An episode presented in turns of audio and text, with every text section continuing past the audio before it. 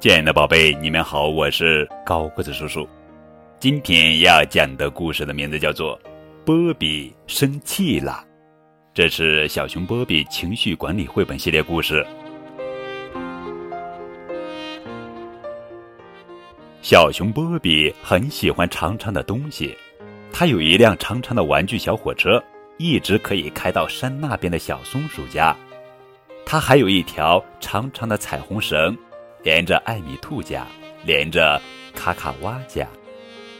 今天我要挖一条长长的小水沟。这天早晨，小熊波比已经在花园里转了九圈。说挖就挖，波比找来小铁锹和小锄头，从花园的水管旁开始挖。一条水沟通向绿藤花架，一条水沟通向蒲公英花田。一条水沟通向玫瑰花圃。挖个水沟真不错呢，浇花的时候就可以一次浇遍整个花园了。艾米兔也来帮忙了。嘿，快来看，这里有好玩的地方，我们来捉迷藏吧！哦，鼹鼠兄弟们从花园里的地道口钻了出来，看见了波比挖的水沟。噼里啪啦，噼里啪啦，天哪！波比的小水沟。被鼹鼠兄弟弄塌了！你们，你们看着被破坏的水沟，波比大喊道：“你们再捣乱，我就生气了！”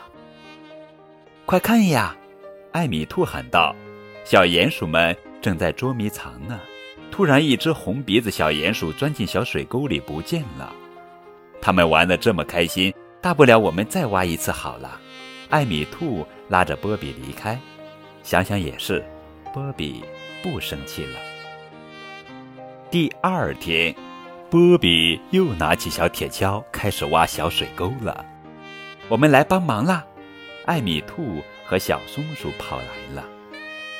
挖呀挖呀，今天很顺利，眼看着小水沟就要挖好了。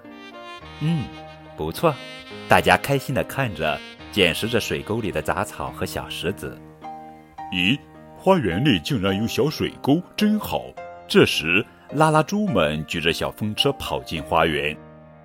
拉拉猪们在新挖的水沟里躺了下来，一边用脚拍打着水沟，一边念叨着：“要是有水该多好呀！”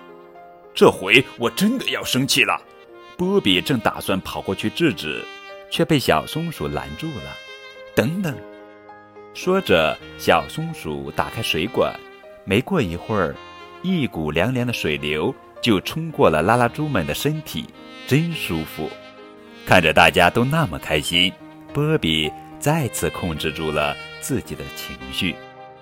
傍晚，拉拉猪们走后，波比发现他的小水沟变成了一片大泥巴坑。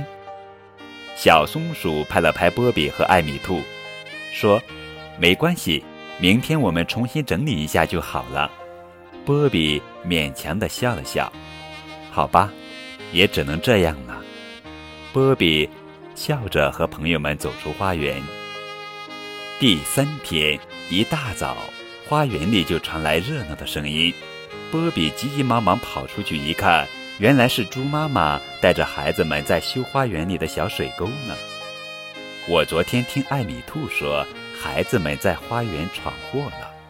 猪妈妈带着满身的泥巴，不好意思地说：“呵呵，没关系，没关系。”波比笑着回答：“我现在已经不生气了。”现在，波比那长长的小水沟终于挖好了，通水。